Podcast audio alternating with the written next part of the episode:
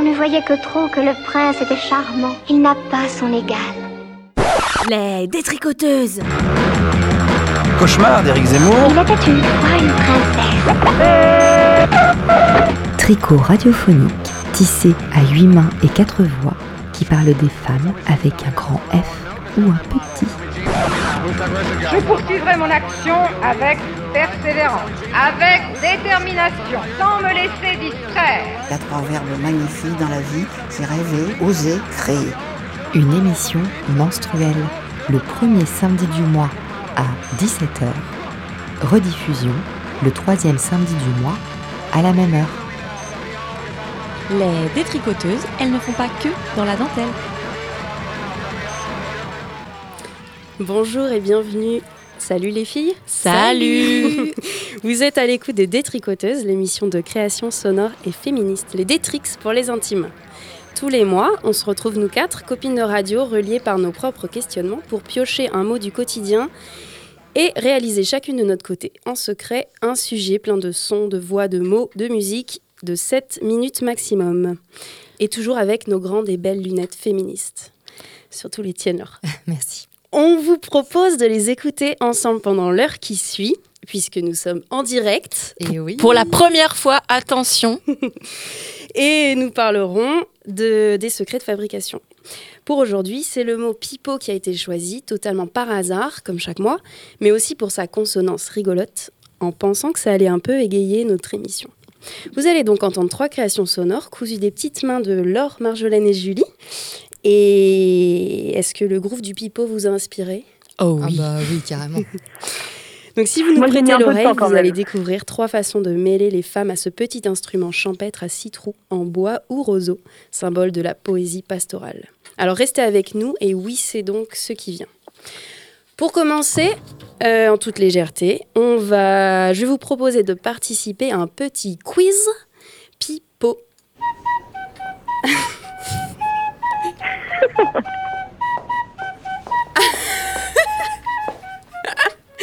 Donc ce petit quiz tiré de faits réels ou presque euh, va introduire chacun des trois sujets d'aujourd'hui. Bon, qui ne s'est jamais fait pipoter? On passe notre temps à écouter des histoires sans raconter, mais on va aussi, euh, on aime aussi avoir des jolis petits esprits critiques bien musclés. Donc je vous propose des faits, soi-disant réels, et vous me dites si c'est pipo or not pipo. Ok, Et, on est prête. Il y a un peu de rapidité en On peut faut- répondre ou- Ah oui, vous... Il y a un Ah. poète-poète, un truc Bah non, non, vous y allez pas trop fort pour, euh, Pour les pas oreilles saturer. de chacune. Ok. Marjo, t'es toujours avec nous? On doit, on doit dire nos noms pour euh, buzzer? Ah, on t'entend pas. Est-ce qu'on doit dire les noms? Euh, vous, devez, euh, vous devez crier pipeau et moi je vous, je vous donnerai la parole selon ma subjectivité. Ça Mais Ce marche? sera pas forcément notre On réponse. t'entend Pipo. pas, Marjo. Ok. Alors, premier fait incroyable mais vrai pour le camembert art et culture. Au 19e siècle, les instruments à vent sont interdits aux femmes parce que l'action de souffler, c'est un truc d'homme. Vrai Pipo, Notre- pipo, notre pipo. C'est vrai. Pipo, vrai. Sinon, sinon tu t'aurais pas sorti un truc comme ça. Alors, j'entends pas très bien Marjo, donc euh, Julie, faut que tu me dises si elle crie pipeau de son côté. Oui. Euh, Laure, je pense que tu l'as dit, euh, t'as dit notre pipeau. Ouais, j'ai dit notre pipeau. Ah, mais non, j'ai dit notre Pipo, moi aussi. Je pense que c'est vrai et je pense que le sujet de, de Marjolaine va répondre à la question, à mon avis. Enfin, je dis ça et je dis rien. Effectivement. Euh, ouais, souffler, frapper, mais même euh, frapper les cordes, c'était considéré comme trop masculin. Euh, mais effectivement, c'est dans le sujet de Marjou qu'on en apprendra plus. Deuxième fait incroyable mais vrai, dans le thème Mœurs et société, les femmes non mariées et sans enfants seraient le groupe social le moins heureux au sein d'une population? Euh, Pipo Pipo Non mais je crois que je crois que je l'avais entendu. en plus. Ouais. Tu penses que... Que, euh, que oui, ils sont plus, les personnes sans enfants et sont plus heureuses euh, que les personnes en- couple, Ouais. ouais, alors c'est le résultat d'une étude hein, Ouais. qu'on peut euh, aussi remettre en question. évidemment. Mais c'est une étude britannique de, en sciences du comportement qui a pour résultat que les femmes célibataires seraient moins sujettes aux troubles psychiques et mourraient plus, Plus tard. vieilles plus tard que les femmes mariées. Voilà. Euh, mais c'est pareil, euh, on en saura plus dans le sujet de Julie qui, euh, qui va débusquer la fake news du siècle tout à l'heure. Mais pour commencer, on va introduire le sujet de l'or avec le troisième fait incroyable mais vrai, avec une question de mots, puisque tu es très attaché aux mots, Laure. le 25 novembre dernier, pour clôturer le Grenelle des violences faites aux femmes, Édouard Philippe, dans son discours, a parlé de ces violences comme d'une vraie malédiction. Pipo or not pipo Euh, Bah, pas pipeau, notre notre pipeau. Mmh, notre pipeau. Vous l'avez entendu Il pipote Ouais. tellement que ça peut pas être du pipeau du coup. La, personne, la personne qui a écrit son discours euh, n'a pas pipoté. Ouais, c'est ça. Il a bien dit, euh, je vous le fais en rapido, mais euh, quand les violences entre hommes et femmes sont enracinées, quand elles affleurent sur toute la lignée familiale, peut-on vraiment espérer que la société dans son ensemble réussisse à contrecarrer cette malédiction? Ensuite, il a trinqué à l'ouverture du banquet du sabbat et porté un toast à la messe noire de fin de Grenelle. Et c'était parti. Euh, non, mais c'est pour dire que euh, c'est dans le droit fil euh, de, de penser que les, les violences sont une fatalité. hein, quand même, malédiction, c'est euh, voué Ouais. par le sort. Mm. Donc, bon, c'était particulièrement mal choisi. Très bien repéré. euh, Voilà. Marianne. Donc, Laure, c'est avec ton sujet qu'on va approfondir la, la partition de pipotage professionnel. Tout à fait. Je te laisse introduire. Mais oui, une introduction très courte. hein. Euh, Je vous propose un collage sonore euh, malhonnête hein, euh, sur la rhétorique macronienne.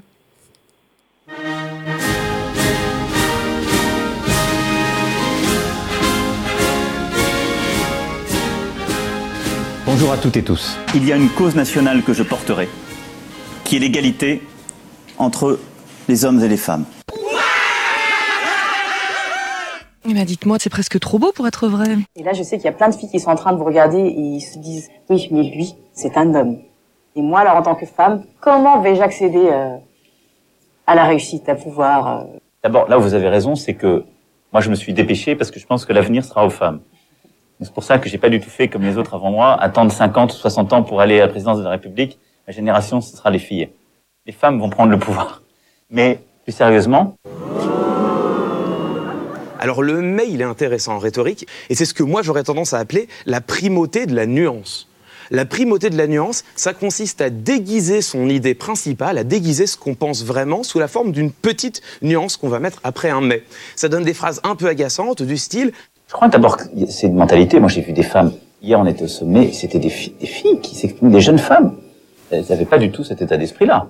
Il y a aussi une capacité de leadership, une volonté de réussir, une énergie qui est là. ce qui est important dans la réponse, c'est ce qui vient après le mais.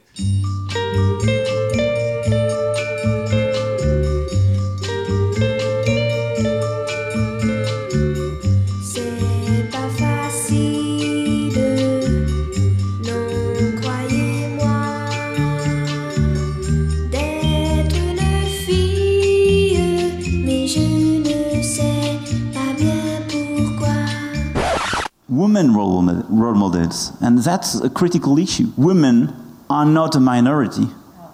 It's 50%. La défense des droits des femmes, pour Emmanuel Macron, on a tous à y gagner. Les entreprises où il y a de l'égalité euh, homme-femme, ce sont des entreprises qui innovent davantage, qui réussissent davantage. Et dans l'entreprise d'Emmanuel Macron, alors, à l'Élysée, combien sont-elles? Voici la composition du cabinet de la présidence et des conseillers. 70% d'hommes, 30% de femmes.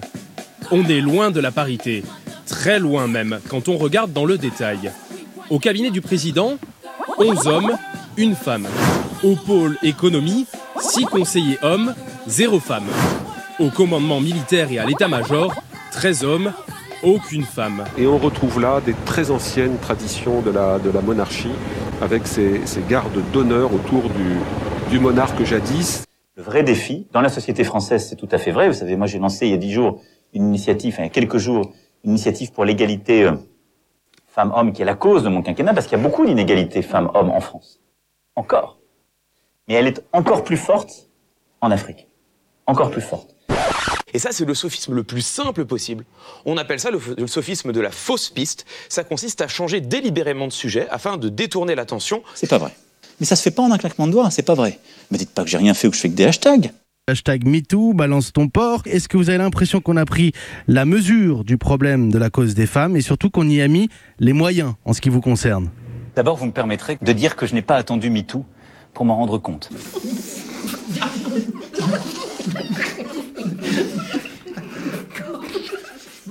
Comment vous jugez l'action du gouvernement euh, sur la question des femmes, de l'égalité femmes-hommes? Pas assez d'argent. Pas assez d'argent égale pas assez de mobilisation, ça c'est un point. Le deuxième point, c'est des propos euh, très ambigus du président de la République. Il y a encore dans notre pays le respect de la personne individuelle, des droits de la défense et de la possibilité de répondre. Sinon, ça devient la République de la délation. Il suffit que je sorte une photographie. Et il parle de délation. Il parle des dangers de la délation dans la société française. C'est extrêmement grave. C'est-à-dire qu'il n'a rien compris. Je n'ai pas attendu MeToo, nous l'avons porté. Oui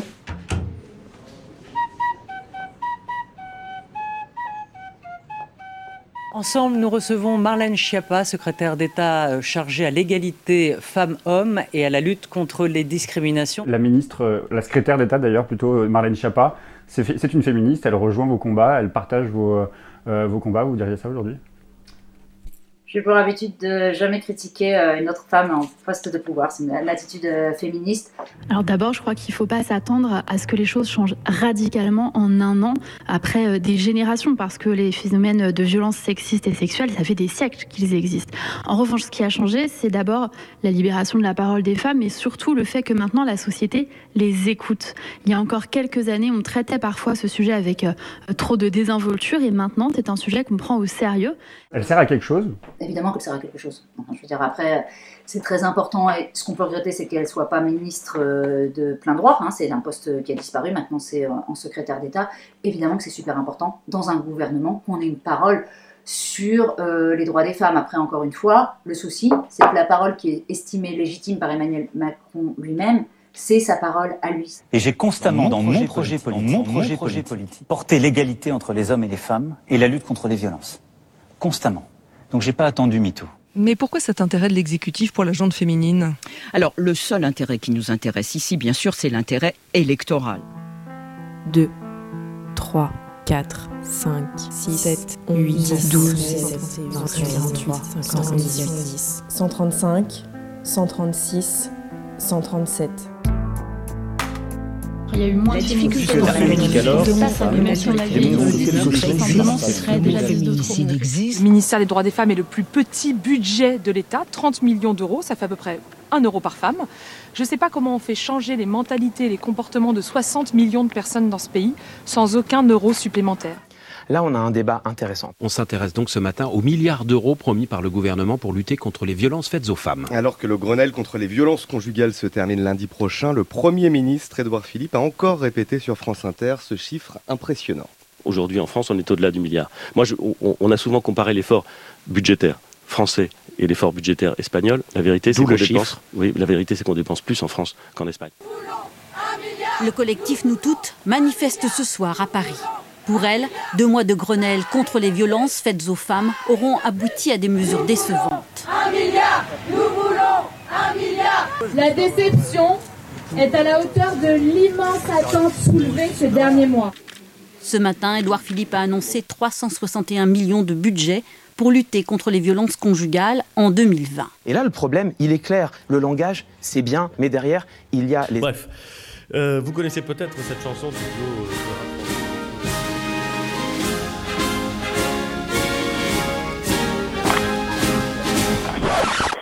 Vous êtes bien sur JetFM 91.2 et vous, nous venons d'entendre le sujet de l'or qui s'intitulait Pipotage. Est-ce que tu veux euh, préciser des choses sur la fabrication du sujet? Mais tout à fait. Alors déjà, c'était pipotage, point d'interrogation, puisqu'il s'agissait un peu d'une enquête, n'est-ce pas? Euh, Voilà. Confins menée. de la rhétorique euh, macronienne, mais pas que. Euh, donc là, on a pu écouter Alice Coffin dans la midinale du 28 septembre 2018. Donc bah, Emmanuel Macron, hein, donc euh, le premier euh, extrait qu'on a entendu, c'est Emmanuel Macron. Euh, il, a tweeté ça, il a été interviewé par la chaîne Trace TV le 3 décembre 2017. Euh, ensuite, il y a l'entretien d'Emmanuel Macron sur BFM TV le 14 avril 2018 à- euh, avec Edwige Plenel. Euh, le discours d'Emmanuel Macron sur Figaro Live euh, sur l'égalité euh, femmes-hommes comme grande cause du quinquennat le 25 novembre 2017. Euh, le discours dans le Parisien Live en visite officielle à Belgrade en Serbie, quand voilà, à propos de en juillet 2019, où il reparle encore de la question de la délation, donc euh, ça a revenu plus, quand même plusieurs fois. Euh, le live de France Info du discours d'Emmanuel Macron devant le Congrès en juillet 2018. Un extrait de, Vue, euh, qui est le zapping de France TV du 14 juillet 2018. Et des extraits de la magnifique chronique Les points sur les i de Clément Viktorovitch dans l'émission Clic sur euh, Canal+. Donc j'ai extrait euh, des petits morceaux dans la rhétorique de l'évidence. Euh, Doit-on utiliser le terme féminicide, la réforme des retraites et avec Macron ou contre la planète? Merci. La chanson qu'on a entendue, Ah. attends, c'est pas fini. c'est France Gall. Voilà, merci à France Inter en grève parce que je l'ai découvert dans la voiture euh, Oui. voilà, pendant les Merci, grèves de. France Inter. Euh, la vidéo de Femmes Actuelles du 25 novembre 2019 euh, sur la marche contre les violences faites aux femmes. Marlène Schiappa sur Europe 1 le 5 décembre 2018, Marlène Schiappa euh, sur RFI le 1er octobre 2019 et enfin une chronique politique sur France Inter qui s'appelle Histoire politique du 4 septembre 2019. Voilà, je pense que j'ai fait à peu près le tour. J'ai pas fini de noter, mais je suis sûre de rendre. Donc passez tout ça au ralenti. hein, euh. Et euh, on te retrouve bien là avec une analyse des mots, du discours. Est-ce que. Enfin, en général, tu t'intéresses euh, très Mhm. souvent au langage. Et sur ce sujet, qu'est-ce qui t'a frappé spécifiquement? Bah, en fait, moi, euh, ce qui m'a frappé, c'est que depuis que notre cher président est au pouvoir, en fait, je trouve qu'il y a une vraie rhétorique euh, macronienne. Et en fait, ça m'agace. Voilà, bon, je pense qu'on comprend dans mon sujet qui m'agace. hein. Et en fait, j'ai quand même beaucoup de mal avec le fait que ce gouvernement tente tout le temps de détourner les choses, et notamment le, le sens des choses, et qu'il a toujours l'art de se placer comme avant-gardiste. On a l'impression qu'il n'y a rien qui s'est passé avant, et particulièrement en ce qui concerne le féminisme. Euh, et ça, je trouve que c'est un peu euh, indélicat de leur part. Donc vous avez compris que je ne pense pas du tout qu'ils soient avant-gardistes au niveau féministe, au contraire. Et justement, surtout en faisant mes recherches, moi, je me suis rendu compte en fait que quand il s'agit de parler de tous les sujets, mais aussi du sujet égalité femmes-hommes, en fait, ça reste toujours un alibi euh, pour, euh, pour démontrer la force du gouvernement, euh, sa supériorité européenne, enfin toujours en fait une thématique viriliste. En fait, c'est toujours un angle viril pour prouver sa puissance. Et donc, j'avais aussi envie de, de montrer ça.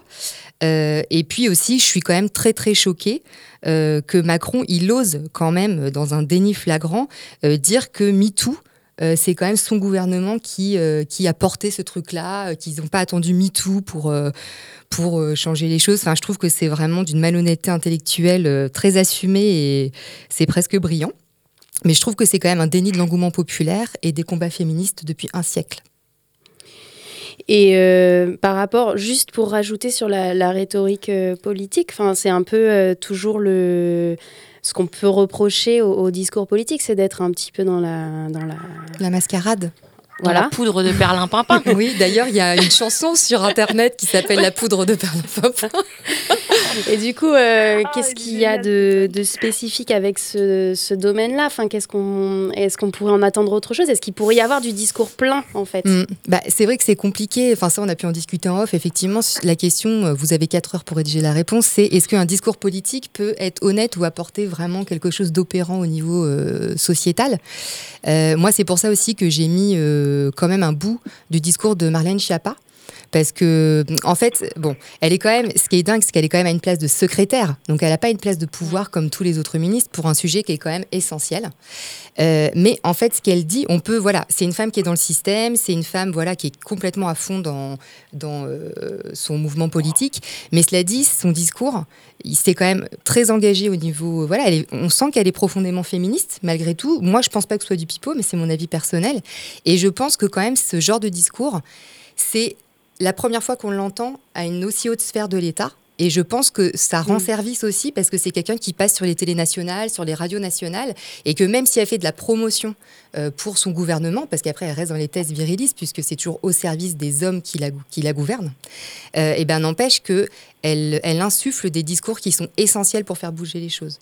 Donc je pense que les femmes en politique, même si elles jouent jeu, je, je trouve que la tonalité de leur discours est différente. Julie, tu voulais Ouais, je voulais juste dire que euh, Macron, euh, il pipote pas que euh, les femmes, il pipote un peu tout le monde. Et vous n'êtes pas sans savoir en ce moment qu'il y a une grève nationale de- depuis jeudi qui est en train de perdurer et qui va a priori continuer au moins jusqu'à mardi prochain. Là, en ce moment où on vous parle, à Nantes, il y a une grosse manifestation qui est en train, comme tous les samedis, de dégénérer à Nantes, particulièrement aujourd'hui, j'y étais tout à l'heure. Et euh, vous dire que, en fait, Nantaise en lutte, euh, qui est un collectif qui s'est monté il n'y a pas si longtemps et qui vraiment pense que cette réforme va précariser encore plus les femmes de par euh, leur statut de femme, euh, or- proposent et euh, vont organiser des gardes d'enfants pour que les femmes puissent aller aussi manifester et ne soient pas contraintes par tout ce qu'elles doivent faire avec leurs enfants. Donc c'est une super initiative. Si le mouvement continue, en tout cas, il y a ça qui devrait se mettre en place. Voilà, je voulais le, le signifier. Et moi, si je peux juste intervenir, vous m'entendez ou pas? Oui, vas-y. Euh, je ne sais pas si vous avez vu passer là récemment, cette semaine, euh, il y a François Ruffin qui a fait un discours aussi à l'Assemblée pour parler des emplois précaires euh, des femmes et, et c'était intéressant de voir que dans l'hémicycle on parlait de ça. quoi. Et Vas-y, juste vas-y, pour juste rebondir pour- sur ce ouais. que dit Marjolaine, c'est important effectivement de parler de la précarité des femmes, parce que euh, quand même le gouvernement, le gouvernement Macron, en fait, il s'appuie là-dessus, il essaie de montrer qu'il s'occupe, euh, mais en fait, ils font ça pour des quand même une logique électoraliste, parce qu'il faut quand même se rendre compte que parmi les femmes qui votent aux élections présidentielles, la moitié a voté pour le Marine Le Pen, quand même, et aux élections européennes, la majorité des femmes précaires, euh, femmes monoparentales, etc., ils ont fait des études de genre, elles ont voté en majorité pour le Rassemblement national. Ah ouais. Voilà. Donc il y a quand même un enjeu et je trouve que c'est intéressant ce que tu dis Julie sur les collectifs militants locaux parce que moi je pense que c'est aussi ça quand on parle de parole politique des femmes, c'est aussi à nous de nous engager et de porter un certain discours et d'y aller et comme les comme euh, voilà les gilets jaunes etc. Peut-être c'est à nous de monter des listes et aussi d'essayer de, fa- de faire bouger les choses par la base. Donc c'est un très bon exemple de donner l'exemple aussi de Ruffin qui nous montre la voie à suivre. Tout à fait. Monsieur Ruffin d'ailleurs. Et, et du coup, Marjolaine, on, on enchaîne avec, euh, avec toi? Ouais. Oui. Voilà. Donc euh, moi, ça m'a inspiré la musique et plus particulièrement la musique latine, euh, qui est un milieu d'élite et qui dit élite euh, dit manque de mixité sociale, raciale et genrée. Le tiers c'est gagnant. Euh, et mon sujet, euh, lui, il ne traite du coup que de l'aspect genré, euh, mais vous allez voir beaucoup beaucoup de matière. Je vous laisse écouter et je reviendrai euh, sur les extraits tout à l'heure. La femme qui empiète sur les instruments spécialement réservés aux hommes et qui, par exemple, joue du violon, de la flûte ou de la contrebasse, a pour l'ordinaire une allure de caractère masculin et un soupçon de moustache. Albert Clair, critique musicale, dans les années 1840.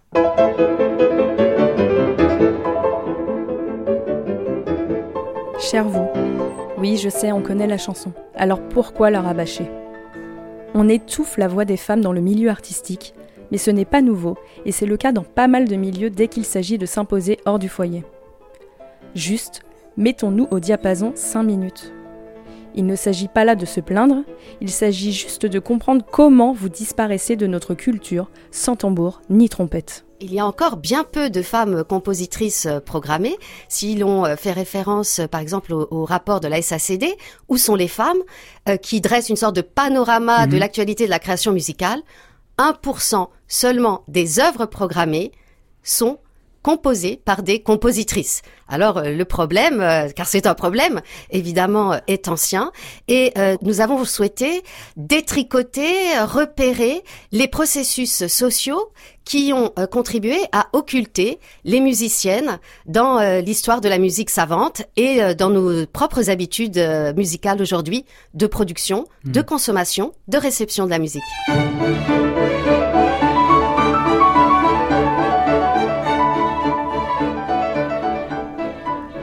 Parle souvent de génie au masculin, de grands compositeurs qui ont marqué leur siècle. Mais bordel, qu'est-ce qu'on nous chante? On nous pipoterait pas un tout petit peu? C'est devenu un vrai travail de faire parler de vous dans les écoles de musique et les programmations. À tel point qu'en travaillant sur ce sujet, je me suis rendu compte que je ne connaissais aucune d'entre vous. Tous ces efforts pour si peu de reconnaissance. Autant pisser dans un violon. L'invisibilisation des femmes dans l'histoire est trop bien orchestrée.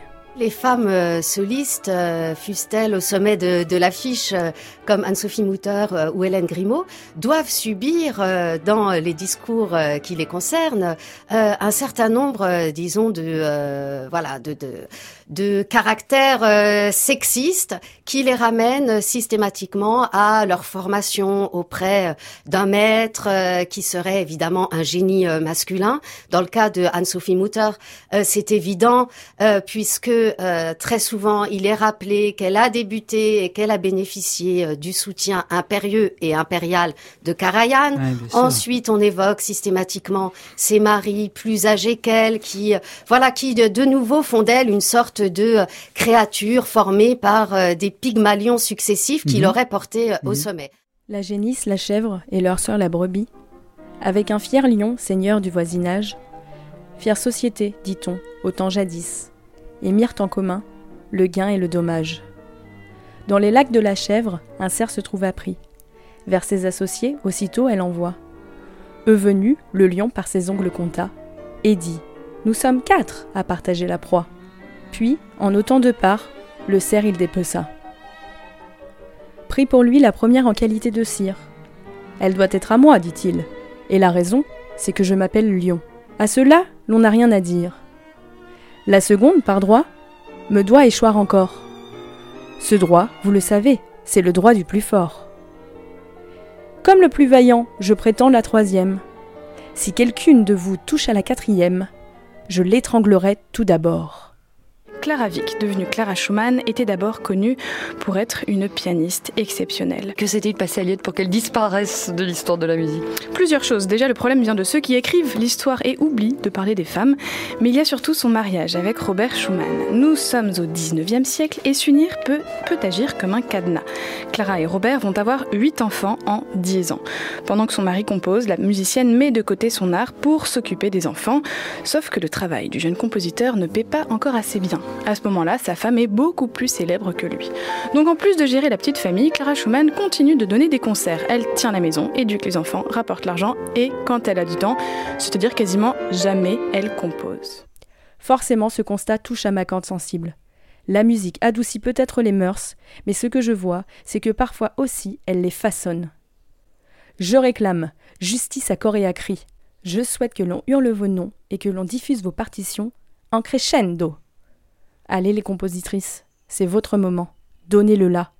Unissons-nous, on va enfin leur sonner les cloches. Dès lors que euh, des théoriciens ont pensé la musique, il y a eu une forme de classification euh, genrée. Et ensuite, selon les époques, les motifs musicaux, euh, les euh, formes euh, de création musicale sont assignés soit à un genre masculin, soit à un genre féminin. Mhm. Et même chose pour les instruments. Et chaque nouvel instrument lui-même euh, s'inscrit dans cette euh, grande attribution euh, de genre. Il y a euh, des, euh, des transgressions, il y a des, des évolutions. Prenons par exemple euh, le cas euh, de, euh, de la flûte, euh, qui était pourtant donc l'instrument de la muse de la musique, Euterpe, Mhm. mais euh, qui, en raison euh, bien du fait que l'on jugeait disgracieux la pratique de l'instrument euh, avant pour les femmes, a longtemps été euh, proscrit des pratiques euh, féminines.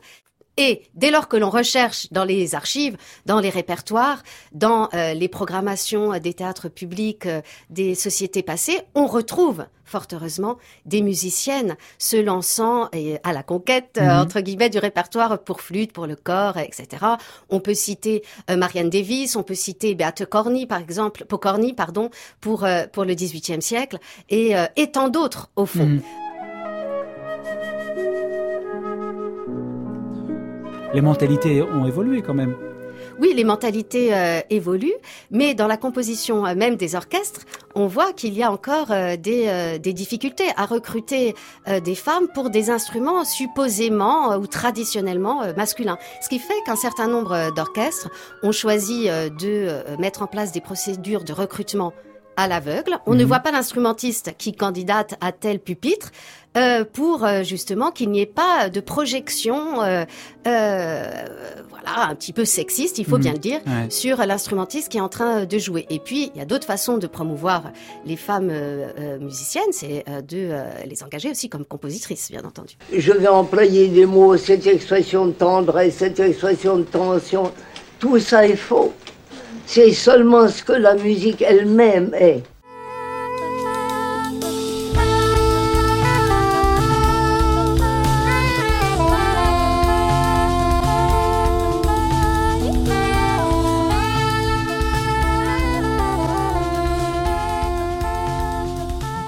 Vous êtes toujours euh, dans les détricoteuses sur Jet FM. Euh, on sait que tu as plein de trucs à nous dire parce que tu as utilisé plein de références, alors n'hésite pas. Vas-y, Oui, explique-nous c'est tout. ça. J'ai fait un peu comme Laure. J'ai fait un petit euh, patchwork de différents euh, sons.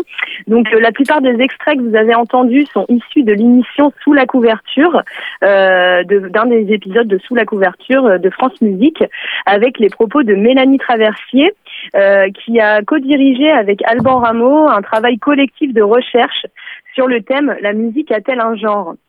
Et donc elle intervient beaucoup euh, bah, en conférence ou à la radio euh, pour parler de cet ouvrage, Euh, un ouvrage qui est euh, édité aux éditions La Sorbonne. Et euh, je me suis beaucoup appuyée sur son travail euh, pour le sujet. La musique d'introduction est composée par Clara Schumann, dont vous avez entendu parler dans le sujet. Le second thème est un extrait de Piano Concerto numéro 1 de Germaine Taillefer. Et Germaine Taillefer, euh, elle faisait partie de ce qu'on a appelé entre 1916 et 1923 le groupe des six. Et évidemment, elle partage l'affiche avec cinq euh, autres hommes, enfin cinq hommes. Et euh, d'après Mélanie Traversier, dans la presse, on la surnommait souvent la mascotte des six, la princesse des six et autres sobriquets sexistes qui, mine de rien, en fait, ont participé au fait qu'on a beaucoup minimisé son travail et qu'on connaît aujourd'hui assez peu son œuvre.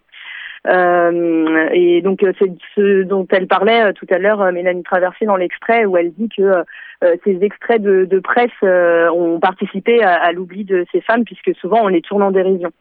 J'ai aussi pioché dans des fables de La Fontaine, en vous lisant La génisse, la chèvre et la brebis en société avec le lion. Je trouvais que ça résumait bien le choix de mon ongle. Euh, L'extrait sur la vie de Clara Schumann provient aussi de France Musique, mais cette fois-ci euh, de la chronique, d'une des chroniques d'Aliette Delalleux. Euh, et je vous invite à les écouter, ces chroniques, parce qu'elle traite souvent ces sujets avec un angle féministe et met un point d'honneur à valoriser les femmes compositrices euh, en classique. Et donc euh, c'est chouette, euh, elle, elle est bourrée de références, euh, c'est vraiment chouette à écouter. Et euh, l'extrait de flûte est un extrait de sonate pour flûte et piano de Mel Bonis. Donc Mel Bonis, qui pour l'anecdote a raccourci son nom pour laisser le doute sur son genre et pour qu'on la juge euh, pour que, bah, pour son travail à elle et pas comme euh, celui, enfin pour qu'on la pour qu'on la juge comme si on comme on jugerait un homme, on va dire. Euh, la femme à la voix grave qui parle à la fin de ce qu'est la musique, c'est Nadia Boulanger. Euh, vous en avez peut-être déjà entendu parler. Euh, c'est une grande pédagogue qui a formé les plus grands, dont Michel Legrand ou Quincy Jones, rien que ça, et qu'on surnommait Herr Professor. Alors Herr Professor, littéralement en allemand, c'est Monsieur le professeur. Donc euh, ça se passe de commentaires. Euh, et donc euh, Nadia Boulanger, qui est la sœur de Lily Boulanger, qui elle est encore plus connue parce qu'elle a remporté euh, le, c'est la première fois femme à avoir remporté le Grand Prix de Rome en 1913 avec sa cantate Faust et Hélène.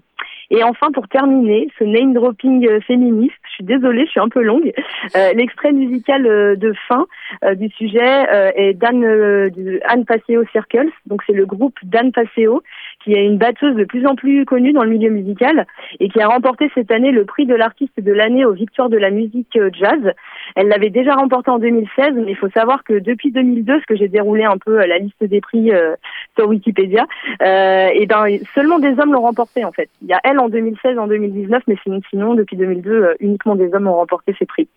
Donc voilà, comme quoi il reste du chemin à parcourir. Mm.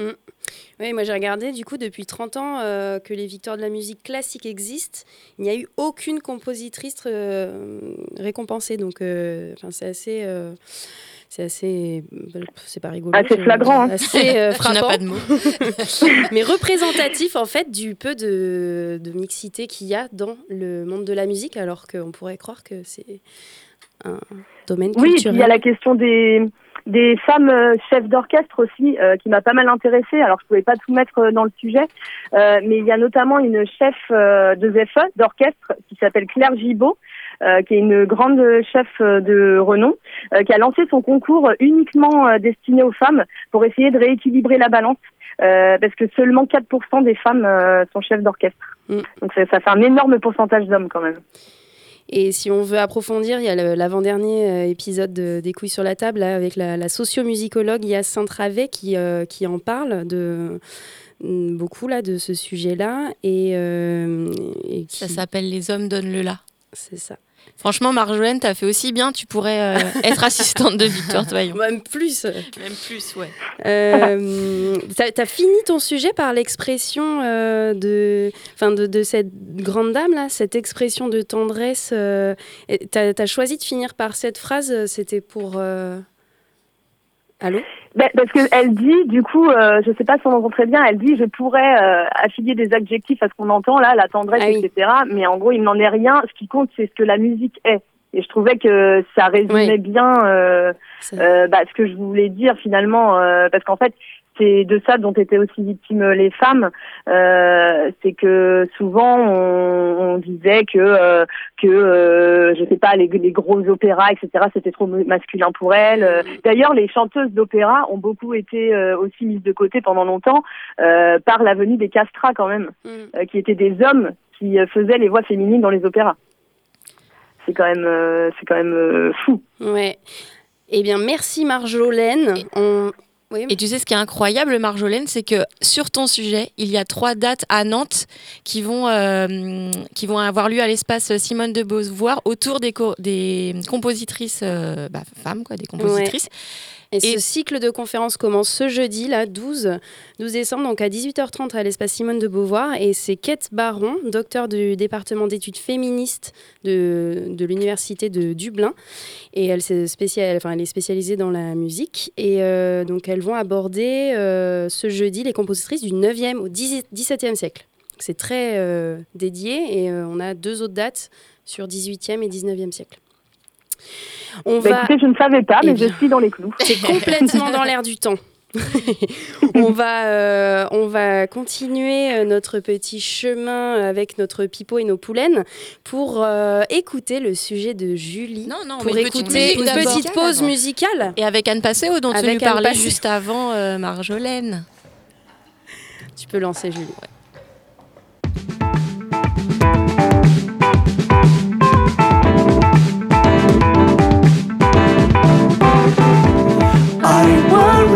the sun.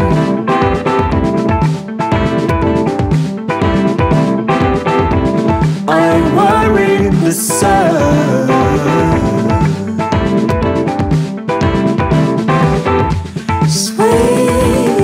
Dim light means to me nothing at all. Praying my heart keeps the blaze alive. The world to come alive. I wanna bring this life alive. I wanna ring the bell somehow.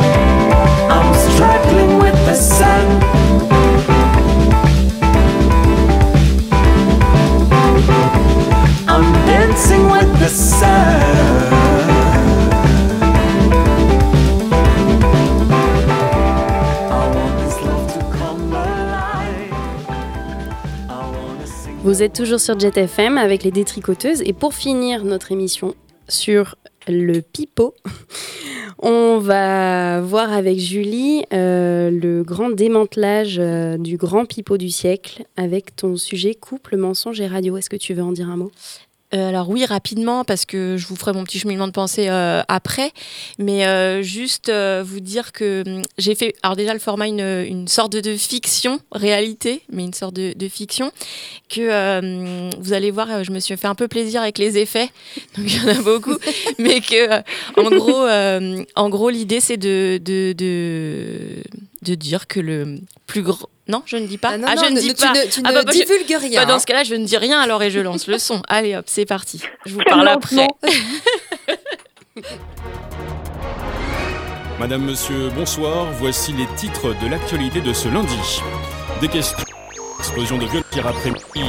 C'est Mesdames et messieurs, nous nous permettons d'interrompre votre, votre programme habituel pour vous diffuser un, un procès, un procès censuré. Ce que nous allons juger ici est un crime d'envergure internationale commis en bande organisée. Il a illusionné, déçu, trahi, détruit, fait des millions de victimes, dont les femmes en premier lieu, à travers le monde et les âges, en toute impunité. Il est temps enfin de dire toute la vérité sur cette affaire et de juger ceux qui ont perpétré le plus grand mensonge que l'humanité ait connu après l'existence de Dieu. J'ai nommé le couple. Le couple. Le mensonge, c'est pas à la portée de monsieur et madame tout le monde. Quand on ment, faut que ce soit carré et splendide. Et si on n'est pas capable, alors faut dire la vérité. Pour ne pas se faire prendre, il faut une certaine créativité, un grand sens de l'organisation et beaucoup de sang-froid. Pour cette affaire, sont accusés deux complices de longue date qui agissent main dans la main. La société capitaliste, La société capitaliste et la société patriarcale. Vous êtes accusés de calomnie à l'encontre des femmes, entraînant la soumission, l'enfermement et la mort. Accusé, levez-vous, l'heure a sonné pour vous d'essayer de sauver votre tête. Car personne ici-bas n'a jamais eu le droit de dicter ou d'imposer sa loi. Premier accusé, la société capitaliste. Pour juger cette affaire et pour comprendre l'organisation usurpatoire, c'est très loin qu'il faut reprendre, mesdames et messieurs. Dès le XVIe siècle, oui, l'État commençait à poser les premières pierres d'une politique reproductive nataliste, capitaliste, et a mis en place des lois qui accordaient des primes au mariage et pénalisaient le célibat. La famille prit une importance nouvelle en tant qu'institution essentielle dans la transmission de la propriété et la reproduction de forces de travail. L'État, à ce moment-là, commence à intervenir dans la supervision de la sexualité, de la procréation et de la vie familiale. Le mariage devint alors la véritable vocation d'une femme. L'incapacité des femmes à subvenir à leurs besoins était tellement intégrée que lorsqu'une femme célibataire cherchait à s'établir dans un village, elle était chassée même si elle gagnait un salaire. C'est au moment même que le contrôle des corps commence avec l'appropriation du savoir médical féminin par les hommes et que s'ensuivit la chasse aux sorcières. Un véritable génocide qui tua des centaines de milliers de femmes. La figure de la sorcière est catégorisée de femme pauvre, immorale, aux mœurs légères. C'est la prostituée ou l'adultère, et généralement la femme qui exerçait sa sexualité en dehors des liens du mariage et de la procréation. Qu'est-ce qui se passe en régie Ça y est, on a l'antenne. Mesdames et messieurs, nous sommes selon toute vraisemblance victimes d'un piratage malveillant. C'est d'ailleurs à ce même moment qu'arrive la criminalisation de l'adultère pour les femmes. Les débats de l'époque parlent de nature de sexe, qui canonise une femme stéréotype, faible de corps et d'esprit et biologiquement sujette au mal, propos qui vous a alors servi efficacement à justifier le contrôle des hommes sur les femmes, ainsi qu'à justifier évidemment le nouvel ordre patriarcal. C'est cela qui poussa également les hommes à craindre les femmes et même à les voir comme des destructrices du sexe masculin. Les sorcières pouvaient castrer, les rendre impuissants, elles pouvaient voler et cacher les pénis. Silence dans l'assemblée, s'il vous plaît. Oui, vous riez. C'était osé de penser que vous pouviez faire croire à autant de sornettes. Mais bravo, félicitations, ça a marché. Le plus désolant, c'est que les hommes y croient encore. Il ne fait aucun doute que des années de terreur et de propagande semèrent parmi les hommes les graines d'une aliénation psychologique profonde envers les femmes, qui brisa la solidarité de classe et ébranla leur propre pouvoir collectif. Vous avez accentué ainsi la croyance d'une différence entre les sexes et le pouvoir coercitif des hommes sur les femmes qui sévit encore aujourd'hui à travers le monde. Car oui, aujourd'hui, où le capitalisme bat son plein, où la consommation et l'individualisme sont à leur apogée, quoi de plus normal que de considérer que l'amour et le couple sont possession, investissement et rentabilité? Nous aimons comme nos biens et nous pensons que nous avons un droit de propriété sur le corps de l'autre. Mais tous ces mensonges, nous l'avons bien compris, vous ne les avez pas inventés seuls. Il vous fallait une organisation, bien ficelée, une tête pensante et manipulatrice et encore plus expérimentée. Vous êtes donc associé, bien évidemment, à votre ami et complice de toujours, La société patriarcale. Accusé, levez-vous, l'heure a sonné pour vous. Vous devez écouter la sentence. Les membres du jury à l'unanimité vous condamnent. Depuis des millénaires, votre objectif est la domination des femmes. Vous avez insidieusement imposé vos normes et dicté vos préceptes. Tu habiteras en couple exclusif hétérosexuel, tu seras mère avant tout, femme d'intérieur et de ton mari. Et pour ce qui est de toi, on verra plus tard. Vous avez fait croire que les femmes ne pouvaient être épanouies sans l'amour d'un homme et sans y être entièrement dévouées. Vous avez réussi à faire intérioriser aux femmes leur propre soumission. La façon dont la plupart des filles sont éduquées ne les encourage pas à croire en leur propre force, en leurs propres ressources, à cultiver et valoriser leur propre autonomie. Elles sont poussées non seulement à considérer le couple et la famille comme des éléments essentiels de leur accomplissement personnel, mais aussi à se concevoir comme fragiles et démunies et à rechercher la sécurité affective à tout prix. Pour cela, vous n'avez pas hésité à placarder votre propagande un peu partout, avec des slogans tels que si à 40 ans on n'a pas d'enfant et un mari, on a raté sa vie. Ou ils se marièrent, vécurent heureux et eurent beaucoup d'enfants. Parce que ce qui vous fait si peur, c'est l'autonomie des femmes. Exemple. Écoute Didier, je ne veux pas vivre avec quelqu'un, tu comprends? Ni toi, ni personne, je ne veux pas. Euh, je, je veux vivre seule, seule, seule, tu comprends? Je veux pouvoir péter dans mes draps tranquilles, rentrer à n'importe quelle heure, bouffer sur un coin de table, inviter des copains, faire le ménage seulement une fois par an si ça me chante. Je veux dépenser mon fric à ma façon, je veux... Mais tout ça, tu pourras très bien le faire, je vois pas où est le problème. Le problème, c'est que je ne veux pas d'un mec étiaffé sur mon canapé qui baille en disant qu'est-ce qu'il a bouffé ce soir. Je ne veux pas qu'on me dise tiens toi qui repasse si bien les chemises. Je ne veux pas acheter la nouvelle BMW qui est fabuleuse et on paiera les traites ensemble. Je ne veux pas que ta mère me téléphone pour savoir si je t'ai bien donné tes cachets contre la grippe. Je ne veux pas tes chaussettes dans mon panier à linge. Je ne veux pas nettoyer la cuisine pendant trois heures le jour où t'auras décidé de faire un- une paella pour tes collègues du bureau. Je ne veux pas te demander si t'es d'accord de regarder le film au lieu du sport. Je ne veux pas, je ne veux pas. L'autonomie des femmes, qui défie votre ordre établi qu'est la famille traditionnelle au service de la société capitaliste. Et oui, les deux vont de pair, très malin. Il n'y a pas de pouvoir si les gens sont autonomes. La chasse aux sorcières, c'était une chasse contre les femmes autonomes. De nos jours, bien évidemment, l'État n'organise plus d'exécution publique de prétendues sorcières. Mais la peine de mort pour les femmes qui veulent être libres s'en est quelque sorte privatisée. Quand l'une d'elles est tuée par son compagnon ou son ex-compagnon, ce qui se produit, je vous le rappelle, en France, une fois tous les trois jours en moyenne, c'est souvent parce qu'elle est partie ou qu'elle a annoncé son intention de le faire. Moins grave, mais tout aussi prégnant, l'adultère est encore aujourd'hui bien moins toléré chez les femmes que chez les hommes, la résultante de centaines d'années de patriarcat. Bien sûr, vous n'avez pas agi seul, vos acolytes sont nombreux, l'État, l'Église, la télévision, la publicité, le cinéma hollywoodien et j'en passe. Des centaines de personnes travaillant à vos chevets jour et nuit pour que ce mensonge perdure. Mais aujourd'hui c'est terminé. Nous vous déclarons coupable. Vous êtes condamnés à disparaître à tout jamais pour que la domination de sexe, de race et de classe disparaisse. Téléspectateurs, vous venez d'entendre une propagande terroriste faite par des personnes irresponsables. Nous insistons sur le fait que ce groupuscule étant extrêmement dangereux, tout ce que vous venez d'entendre n'est naturellement que pur mensonge. On a réussi à reprendre l'antenne de ces méchants pirates. Euh, Julie, est-ce que tu veux rajouter quelque chose?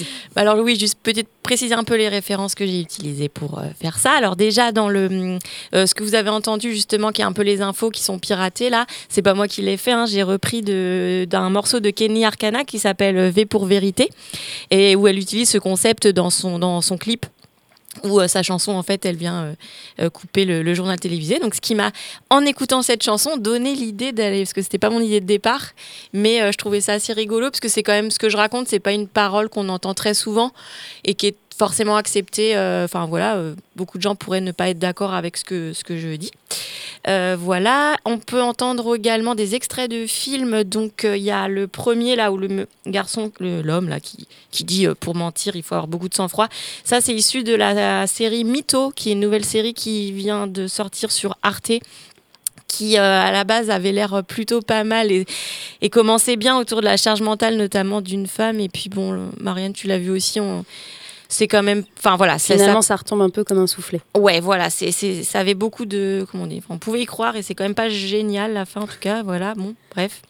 Et sinon, euh, et sinon, il y a oui le superbe extrait de donc c'est Zabou qu'on entend, qui est issu du film La crise de Colin Serrault. Et cet extrait, c'est un bout de l'extrait parce qu'en fait, il dure encore plus longtemps que ça, mais je pouvais pas le faire trop longtemps. Mais voilà, c'est un super extrait. Euh, voilà. Et puis juste pour dire pour, comment j'en suis arrivée là. Donc moi, quand j'ai eu Pipo, j'ai tout de suite moi pensé au mensonge. Donc hein, c'est plus gros que le Pipo, mais voilà, moi c'est ce qui est venu. Et donc le mensonge dans l'amour. Euh, parce que j'ai moi-même, euh, je vais pas vous dévoiler toute ma vie, mais été complice, témoin ou j'ai subi aussi le mensonge. Je me dis que ça revient quand même enfin, très souvent dans l'amour et en, et en me questionnant, je me suis dit c'est pas tant l'amour qui va créer ça, c'est plutôt ce qui institutionnalise l'amour, c'est-à-dire le couple et l'exclusivité du couple. J'ai pas de solution moi-même hein, dans ma vie de tous les jours, mais en tout cas c'est une question que je me pose souvent. Et donc en lisant des textes, j'en suis arrivée quand même à voir qu'il y avait quand même beaucoup de choses qui, qui soumettaient les femmes en fait euh, dans le couple. Alors euh, les hommes aussi, hein, mais là c'était un angle plutôt euh, vers les femmes. Et tout ce que je dis dans le, dans le sujet, c'est à 81%, c'est pas moi qui l'ai écrit, c'est issu de trois livres, donc de Caliban et la sorcière de Silvia Federici, qui est un, un gros ouvrage qui traite du, de, en gros, de la, comment l'arrivée du capitalisme, les prémices du capitalisme au XVIe siècle ont, euh, bah, fait que renforcer la société patriarcale et la soumission des femmes, notamment avec la chasse aux sorcières. Euh, je vous, vous décris pas plus parce que bon, ça serait très long à expliquer. Je me suis également euh, servi de euh, sorcière de Mona Chollet, donc là qu'on on en entend plus souvent. Et puis également de la bande dessinée euh, Les sentiments du prince Charles de Liv Stromkist, qui là remet en, en co- enfin voilà, re- revient sur, sur l'amour et le couple, pareil, comme soumission pour, pour les femmes. Voilà, déjà, c'est pas mal. Ouais, qui a sorti. Riche en références aussi. Oui. Et tu tu t'es vraiment euh, tout de suite attelé au format fiction. C'est euh, sous cette forme que tu l'as pensé et tu as voulu en faire un. Alors, je sais même plus comment j'en suis venue à cette idée de procès. Euh, mais en fait, il fallait que je trouve un- un- une, une formule un peu plus originale que de faire euh, un texte avec ma voix, voilà. Et, et je me suis dit que faire cette espèce de, de procès d'un- d'une institution, enfin d'une société, c'était. Enfin voilà, je trouvais ça assez rigolo. Ça fait penser à la BD de Marc-Antoine Mathieu, où c'est le, Laquelle? le procès euh, du- euh, Dieu en personne. Ah, en fait, c'est le procès de Dieu où ils se rendent compte, en fait, euh, Dieu, euh, il y a un tribunal parce qu'il n'a pas bien fait son job. Et en fait, on se rend compte au bout d'un moment euh, qu'il a une oreillette. hein. Et donc, en fait, il y a encore Ah, quelqu'un au-dessus de lui. Enfin, c'est voilà, je vous conseille. C'est bon, moi, j'adore oui. Marc-Antoine Mathieu et Ça doit être peut-être et inconscient. Dieu en Dieu en personne. Je crois que c'est comme ça que euh, le titre. Henri, si tu nous écoutes, tu pourras nous appeler si tu veux nous donner la bonne référence. Et, euh, et donc c'était ça. Et euh, après j'avais que ma voix. Enfin voilà, c'était c'était euh, un peu monotone. Et puis je suis pas une grande actrice non plus, donc je me suis dit que en mettant des effets et puis en ajoutant ce truc un peu euh, de truc terroriste, parce que moi ça me plaît, ça me fait marrer. et ben euh, voilà, ça ajoutait un truc. euh, voilà. C'est la witch block qui est en toi. C'est ça. donc voilà.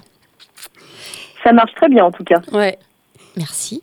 Euh, on va peut-être euh, enchaîner sur les... les- la dernière partie de l'émission qui est la fin. Ah oui, alors du coup, avant Attends, de faire oui, ça, moi oui. j'ai envie quand même de dire un truc parce que je suis très très contente. J'ai reconnu la crise de Colin Serrault. Ouais. Je trouve que c'est un film qu'il faut voir, voir et revoir. Il me semble, tu me diras Julie si je me trompe, mais il y a cette fameuse scène avec Zabou et euh, il y a une autre scène avec la mère. Alors le film, ça fait hyper longtemps que je l'ai pas vu, donc en fait, il y a deux scènes comme ça parce que c'est vraiment euh, deux scènes comme ça de femmes qui s'émancipent et en fait à la fin du film c'est sa mère en fait qui dit je m'en fous, euh, elle a trouvé un amant et elle est là je m'en fous, je m'en fous, enfin voilà.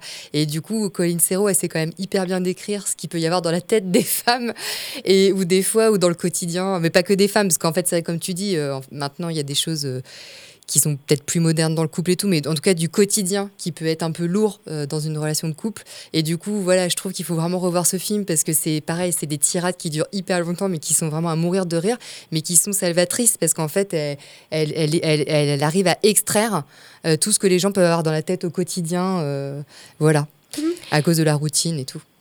Mais en tout cas, relire tout ça, et on se rend compte quand même que c'est dur de remettre en cause euh, ces, enfin, ces formes, ces modèles dominants en fait, euh, et que encore euh, aujourd'hui, de pas être dans ces schémas-là, c'est pas, voilà, c'est pas Évident. forcément évident. voilà. Et pour annoncer euh, notre prochaine émission qui aura lieu euh, en janvier, donc à la Le 4 rentrée, le janvier. 4 janvier. En direct aussi En direct aussi, avec donc des contributeurs et des contributrices travaillant sur le sujet, sur le mot fièvre. Ah oui, c'est ça. voilà, pour commencer la nouvelle année. On sera Euh, également en direct cette fois-ci pour enregistrer. oui. On va s'habituer et euh, on va s'entraîner. Et sinon, on Pas a de toujours- Marseillaise. hein. Non, non, pas de Marseillaise, promis. Euh, on a toujours un appel à création en cours qui est euh, celui sur le thème érotique, donc euh, assez libre en fait. Si vous avez besoin de cadres, on peut vous en donner. Euh, Et mais du coup, pour préciser, que- c'est pas, en tout cas pour l'instant, c'est pas dans l'optique euh, d'une émission, c'est plutôt dans une optique de laisser libre cours à la à l'inspiration, l'imagination des gens. Vous pouvez faire des, des propositions sonores de une minute euh, à euh, comme vous voulez. Ouais, en y a fait. pas de format, Il y a pas pas de de durée. format. euh, mais si vous avez envie de le faire, mais que vous savez pas trop que c'est un peu flou, contactez-nous. Mes créations euh, voilà, euh, érotiques et puis on les diffusera dans une émission spéciale une fois qu'on en aura un petit nombre. Donc euh, vous avez quand même quelques mois devant vous. à peu près jusqu'à mai. Ouais, on, On, va dire ça. reprécisera la date. Et puis, euh, sinon, pour euh, se retrouver à Nantes euh, autour de différents sujets, on a la permanence des dévoreuses mercredi 18, donc la semaine prochaine, de 18h30 à 20h30 à Pollen. Donc, c'est une bibliothèque féministe où on peut emprunter, lire, discuter, échanger avec toutes sortes de monde super sympa. Et puis, Laure, tu veux nous parler du jet odon? Oui, tout à fait. Euh, comme euh, là, c'est la troisième année, euh, on lance le Jet don jusqu'au 20 décembre. Bah oui, parce que Jet, c'est une association et bah, c'est bien de la soutenir. Et donc, euh, si vous voulez des renseignements sur euh, le Jet au don, vous allez sur le site de l'asso Jet au, www.jet-asso.fr. Vous aurez tous les renseignements là-bas et le lien vers Allo pour euh, nous donner des sous-sous si vous voulez. Et dans ce cadre-là, il y a des soirées qui ont été organisées au lieu unique. Et la prochaine, c'est le 12 décembre, qui s'appellera Delicatessen. Et donc là, c'est deux femmes qui vont mixer. Il y aura Isabella Matos, voilà, qui fait la belle émission. Je te laisse dire le titre, Marianne, que moi je di suoni. Voilà. et Anne, et Anne-Laure Sautin, qu'on connaît très bien, euh, voilà, qui fait l'émission binaurale sur Jet FM. Donc on vous attend euh, nombreux et nombreuses là-bas. Et puis, ben, euh, soutenez Jet. Merci. Et je voudrais juste finir par remercier nos super fidèles auditeurs qui nous ont signalé d'urgence en direct qu'on se débrouillait comme des chefs pour notre premier direct. Et ça, merci, merci Henri, Arthur. Des hommes, merci pour Henri. votre écoute. Merci. Merci pour votre indulgence. Et votre fidélité. Et on se quitte en musique. Et on se quitte en musique avec euh, une surprise, euh, une fabuleuse euh, pipoteuse, Brigitte Fontaine. Un lien tout à fait euh, propice avec mon sujet. Ouais. J'adore. à bientôt. À dans un mois. À, À bientôt. dans, ouais, à dans un mois. Ciao. Salut. Salut.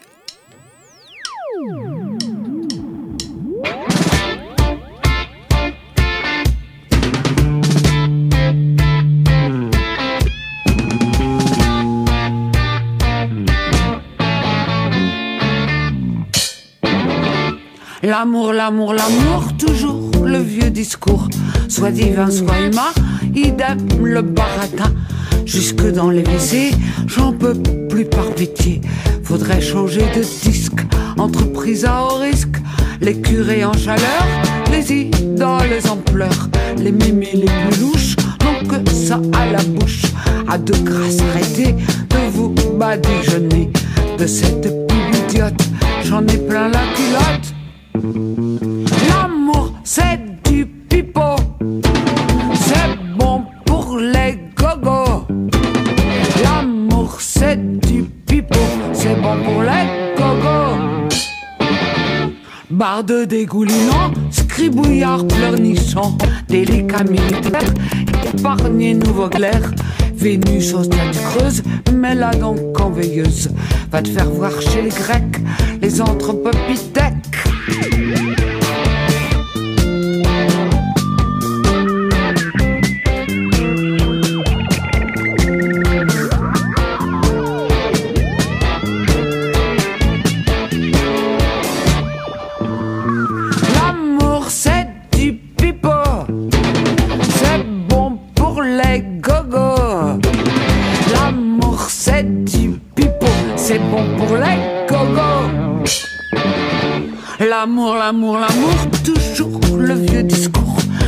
Divin, soit humain, idem le baratin. Vénus au stade creuse, mais là donc en. Va te faire voir chez les Grecs, les anthropopithèques.